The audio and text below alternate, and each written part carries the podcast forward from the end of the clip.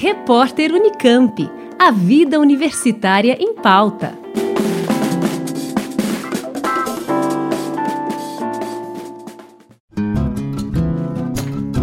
Um artigo publicado no mês de maio na revista Science mostrou que as florestas tropicais estão chegando no limite máximo de tolerância térmica.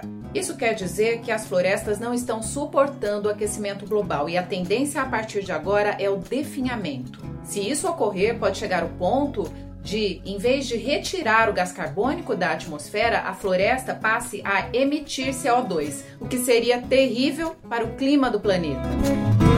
Esse artigo tem a participação de uma professora da Unicamp, do Núcleo de Estudos e Pesquisas Ambientais, o NEPAM, a professora Simone Aparecida Vieira. Ela foi responsável pela criação e também pelo monitoramento de parcelas permanentes de floresta na região da Amazônia. Essas parcelas permanentes são pedaços de floresta que são estudados por grupos de pesquisadores. Eles acompanham ao longo de muitos anos a composição da floresta, o crescimento e a mortalidade das árvores. E fornecem dados para uma rede maior que congrega uma quantidade enorme de parcelas permanentes de florestas tropicais, chamada REINFOR Rede Amazônica de Inventários Florestais. Eu conversei com a professora Simone. Ela falou sobre a participação nesse artigo, falou sobre as parcelas permanentes e sobre as principais preocupações dos pesquisadores agora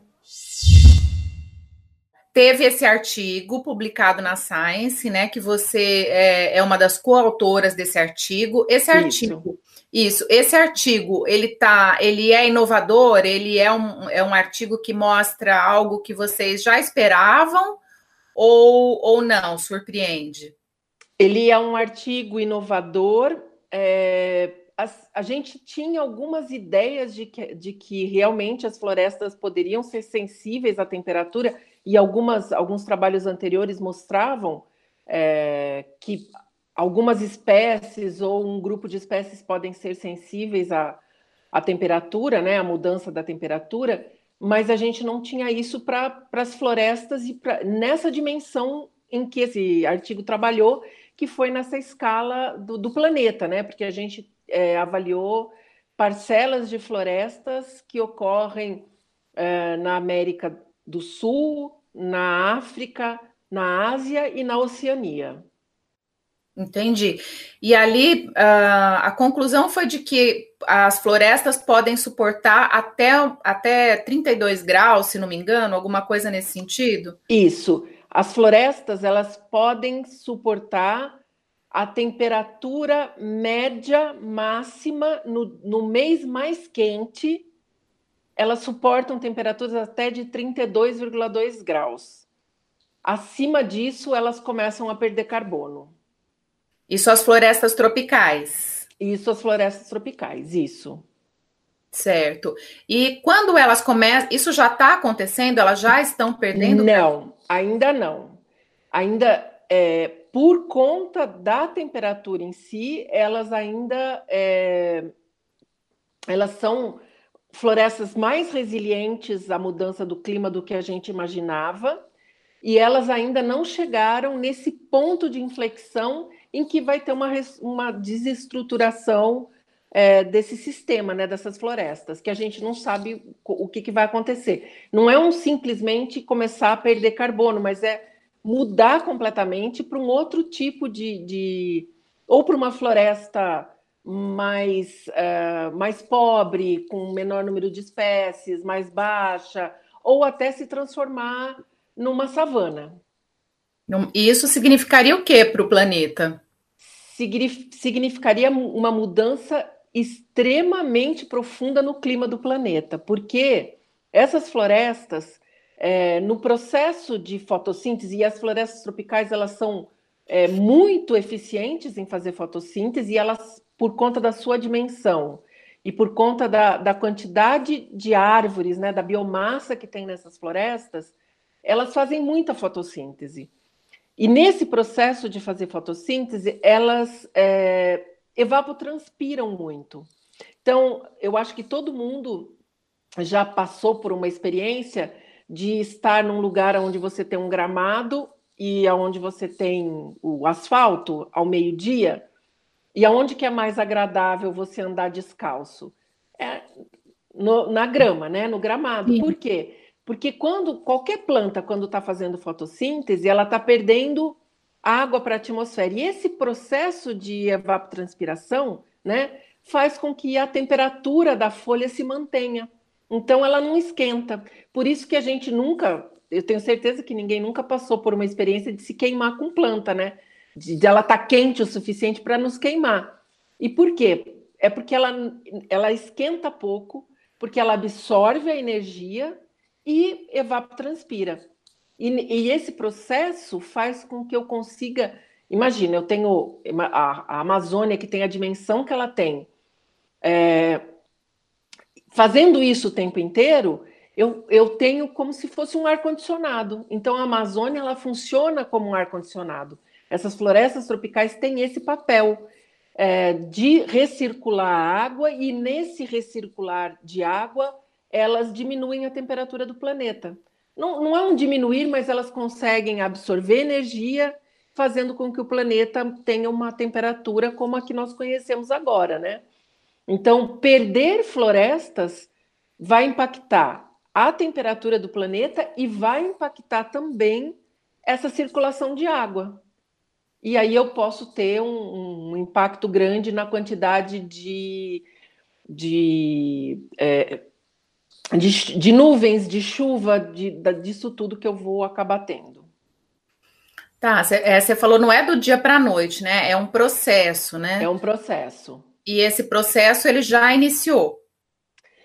O processo de aquecimento ele já iniciou, né? A partir da, da, de 1800, quando a gente teve a Revolução Industrial, que a gente começa a ter queima de combustível fóssil e mudança de uso da terra muito em larga escala, é, eu comecei a emitir muito CO2 para a atmosfera.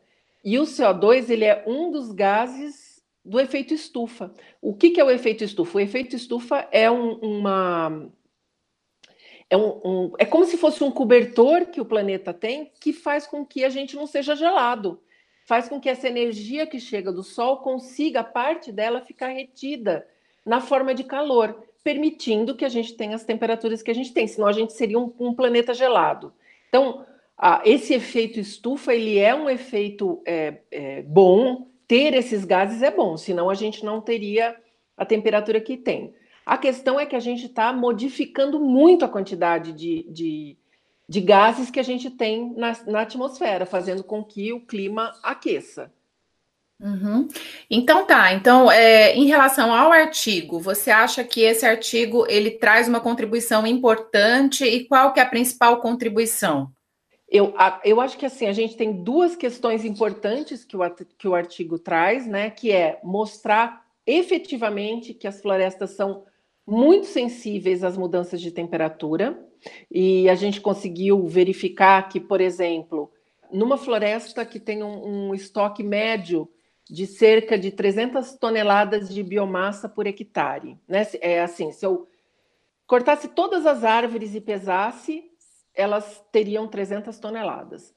É, nessas florestas de mais ou menos 300 toneladas, a cada grau de temperatura que eu aumento, eu perco cerca de 9 toneladas de carbono que estariam estocados nas árvores, porque porque as árvores é, vão perdendo mais água durante o processo de fotossíntese, porque está mais quente, então, elas têm um determinado estresse que faz com que elas consigam armazenar menos carbono.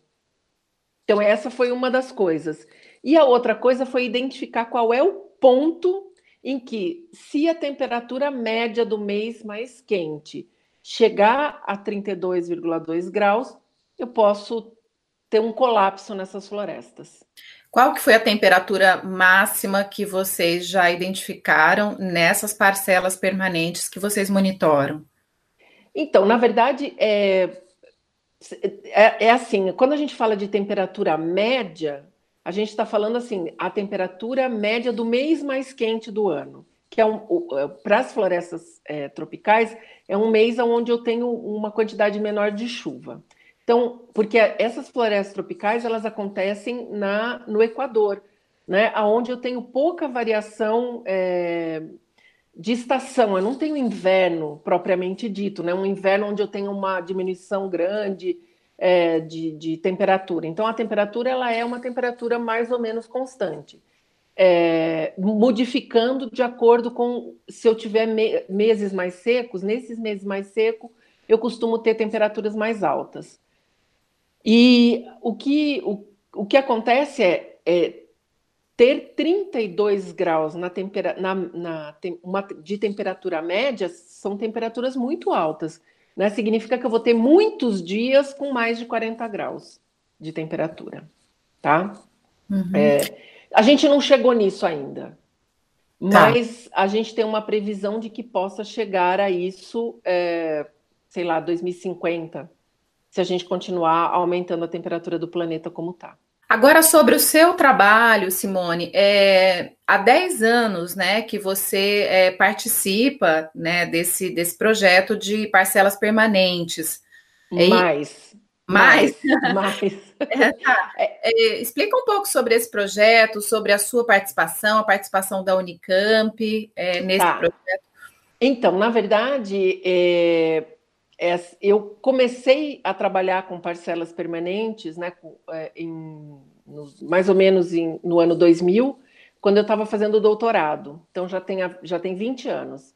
É, e eu instalei, eu, eu, ou, ou eu, eu participei da instalação, ou eram parte do meu doutorado, ou eu participei de parcelas que já estavam instaladas de alguns colegas, né?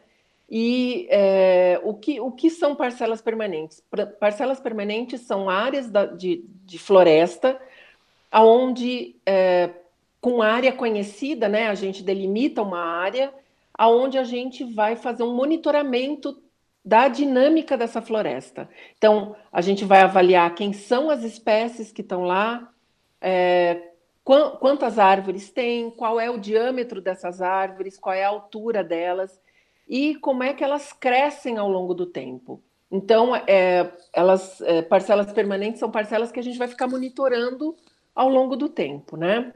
Uhum. É, eu trabalhei com um conjunto de parcelas é, durante o meu doutoramento no Acre, na, em Santarém, em Manaus, aonde eu acompanhei durante o período do doutoramento o crescimento, mortalidade, recrutamento, né? Quem são as árvores pequenininhas que, que chegam num diâmetro que a gente já começa a, a, a acompanhar, a monitorar. É, e, e, par, e essas, essas parcelas nas quais eu, eu, eu, eu monitorei durante um tempo fazem parte desta rede de parcelas que foi criada é, por um, um, pesquisador da Universidade de Leeds, na, na Inglaterra, é, que congrega parcelas, e é, essas iniciativas de parcelas permanentes é, em floresta tropical do mundo inteiro, né? É, principalmente as parcelas que nós temos na, na, na, na Amazônia, e aí em 2005, 2004, 2005, é, junto com o professor Carlos Jolie, do Instituto de Biologia da Unicamp, nós começamos uma outra iniciativa na Mata Atlântica, também com parcelas permanentes, aonde nós temos atualmente 22, de 22, a gente está com quase 25, na verdade, parcelas permanentes, é, na região de Ubatuba, São Luís de Paraitinga e Cunha, onde a gente monitora a, a Mata Atlântica. E essas parcelas também já estão inseridas dentro dessa iniciativa do Rainfor, é, mas não foram, não foram objeto desse artigo, mas estão sendo objetos de outros artigos. E as questões da Mata Atlântica são as mesmas da, da, da, da das florestas tropicais, da, da região amazônica, ou muda muito? Hum, muda um pouco por conta, é, aqui nessa, na região, na, da Mata Atlântica do Sul, né, do, do Brasil, é, aonde nós estamos, elas são florestas é, normalmente em, em, com temperaturas um pouco menores, né? É, e que ocorrem em gradientes de altitude, porque o que restou de floresta de Mata Atlântica de área contínua normalmente está na Serra do Mar, né? São áreas com declive bastante acentuado. Então, nós temos algumas outras questões, mas elas é, têm comportamentos que são muito semelhantes a, a, ao que é observado nessas outras, nessas outras áreas de floresta tropical. Simone, e qual é a preocupação de vocês agora? Vocês, essas pesquisas elas são feitas com grupos de alunos, de pesquisadores, doutora, doutorandos, Isso. mestrandos, né? É, o que está na. Qual é a maior preocupação de vocês agora? Olha, a gente, na verdade, a gente tem uma preocupação que é uma preocupação é, constante, né? Porque normalmente os projetos de pesquisa eles são projetos de curta duração, né, de dois anos, ou se for um, um temático, FAPESP, por exemplo, é, são projetos de cinco anos, mas essas parcelas a gente tem monitoramento de 20 anos, né? Como eu comentei, essas da Amazônia, onde eu, onde eu fiz o meu doutoramento, elas estão continuam sendo monitoradas. Agora, outros grupos estão conseguindo recurso para manter o monitoramento dessas áreas, né? É, e os da Mata Atlântica, a gente começou em 2004 e a gente continua fazendo esses. É, monitorar que a gente fala é a cada um ano, a cada dois anos, ou a cada, depende de quanto dinheiro, que a, quanto recurso a gente tenha de projeto, quantos alunos a gente tenha, ou qual é a pergunta que a gente está querendo responder, a gente volta nas parcelas a cada de tempo em tempo, então, ou a cada ano, ou a cada dois anos, três, enfim, e mede todas as árvores de novo. Ou a cada cinco anos, depende, depende mesmo da pergunta, de quanto recurso, tanto de recurso eh, monetário quanto de recurso humano, a gente retorna para fazer a medida tudo, tudo de novo, né? Medir todas as árvores. Só para você ter uma ideia, aqui na Mata Atlântica, lá na, nessas parcelas do biota, a, é, nós temos cerca de do, duas mil árvores por hectare, que a gente tem que medir todas as vezes que a gente vai fazer esse monitoramento. É um trabalho de campo bem.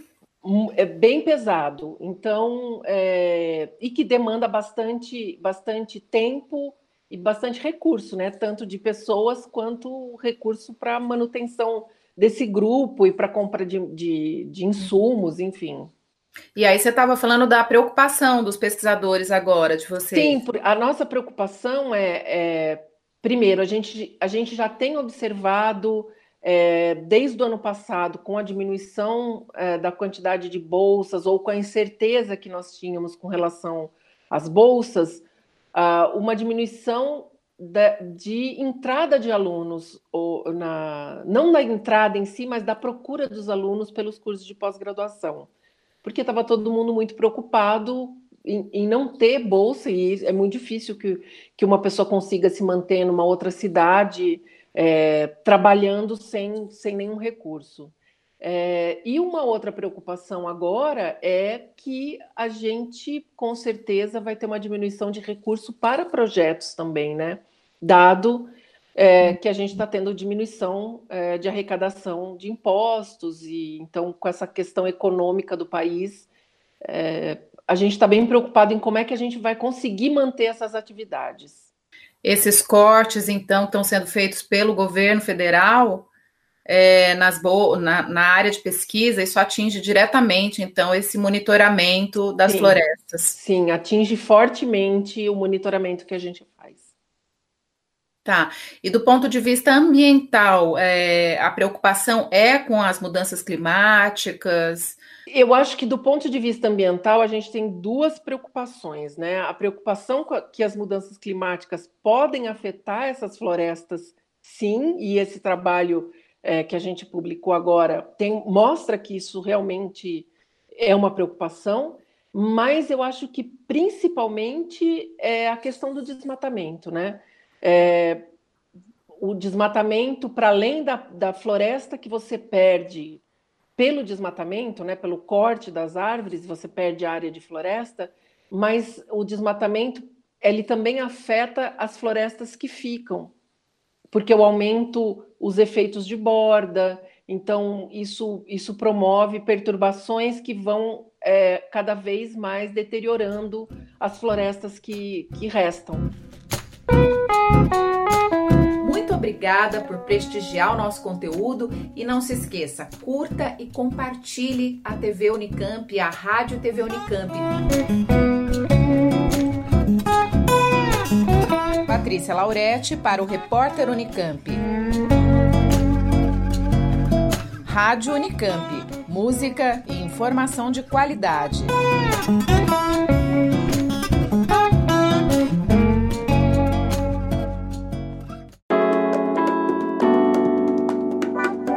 Repórter Unicamp. A vida universitária em pauta.